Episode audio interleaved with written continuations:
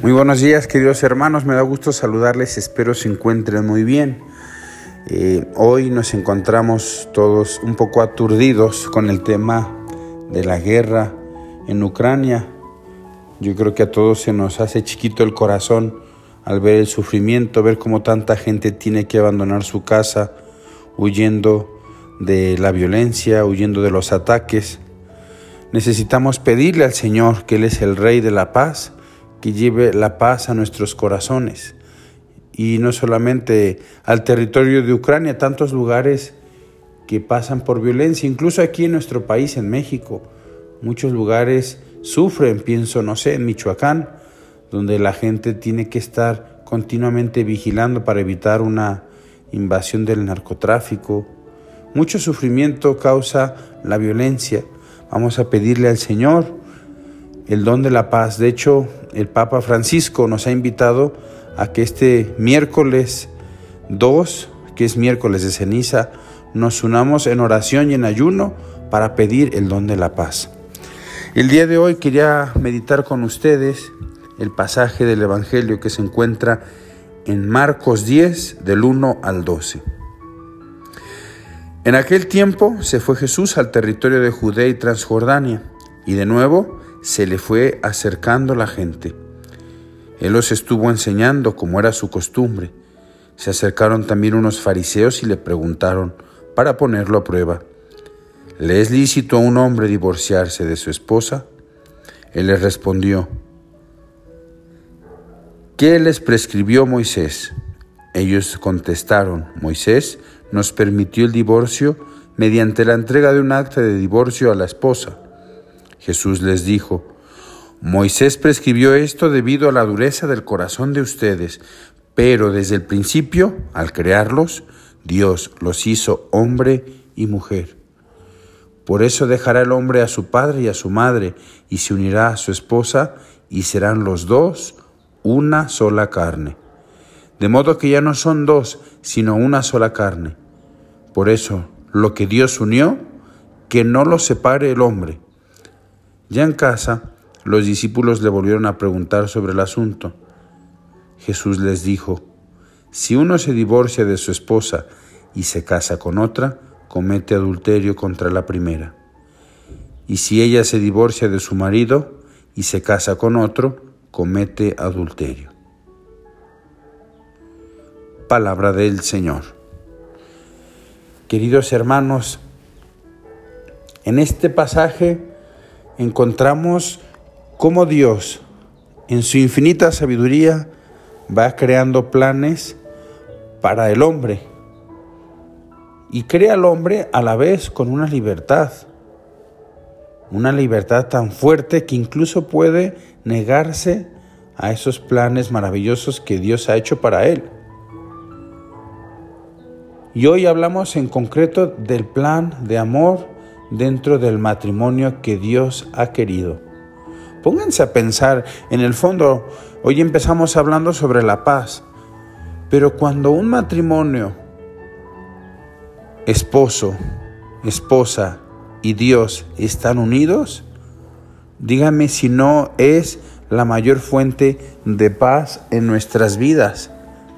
¿Por qué? Porque la sociedad está constituida de familias y en la medida en que nosotros somos colaboradores de paz dentro de nuestra familia, estamos también colaborando a una sociedad pacífica, una sociedad llena de amor. Qué hermoso pensar que nuestra vida, obviamente dentro de los problemas ordinarios de todos los matrimonios, porque así es, como humanos que somos imperfectos, que somos los errores que tenemos, pues siempre habrá conflictos, pero buscar buscar resolver esos conflictos. No es verdad que ahorita en ese conflicto Ucrania-Rusia nosotros estamos pensando que debería haber un diálogo y una manera pacífica de llegar a una solución de paz y de amor. ¿Y por qué no empezamos nosotros en casa? ¿Por qué nosotros no somos testimonio delante de nuestros hijos para que ellos vean la paz y el amor incluso, repito, en medio de las dificultades propias de la vida. Yo creo que eso es lo que nos llama el Señor, a constituir una sociedad basada en el amor. De hecho, de, llevo varios años trabajando con adolescentes, no saben cuánto sufrimiento trae a sus corazones el ver a un papá y a una mamá separados, o a un papá y una mamá que pelean, a un papá y a una mamá que se agreden. Qué hermoso saber que mi padre respeta a mi madre. Qué hermoso saber que mi madre respeta a mi padre.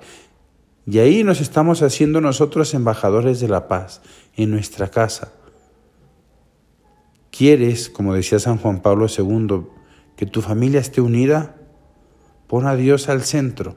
Familia que reza unida, permanece unida. Ojalá que hoy nos hagamos embajadores de la paz allí, en tu casa. No pensemos ahorita en Ucrania, sí, habrá que pensar en la oración, pero me refiero a pensar más qué es, cuál es mi rol en mi casa de portador de paz. ¿Cómo puedo ser yo un embajador de la paz en mi casa, en mi trabajo, en mi sociedad? especialmente hoy que estamos meditando en el matrimonio. El Señor los hizo hombre y mujer. Y lo que Dios ha unido, que no lo separe el hombre. Buscar todos los medios para lograr esa unión y ese amor. Queridos hermanos, animémonos también nosotros a promover esa paz y ese amor. Yo puedo agradecer a Dios nuestro Señor el testimonio de mis padres, seguramente a lo largo de esos ya 51 años de casados, ya casi van por 52, han ido viviendo esa experiencia de amor y han ido sorteando también en medio de esas olas difíciles, las dificultades, los puntos de, vista distintos, pero al fin y al cabo van buscando hacer esa sociedad de amor y de paz. Y es que después se contagia, lo contagian a sus hijos, lo contagian a sus nietos y constituyen ellos pues realmente unos embajadores de la paz y del amor. Animémonos hoy, queridos hermanos, a, ser también embajadores del amor, de la paz, a escuchar la voz de Dios y hacerle caso, porque sabemos que esos planes que Dios tiene son los que darán más plenitud y así lo vemos pues ahora en la cara de cara a los niños, ¿no?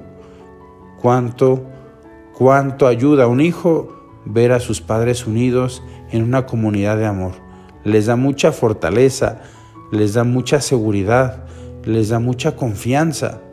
Y el día de mañana ellos también, esperémoslo, serán hombres de paz.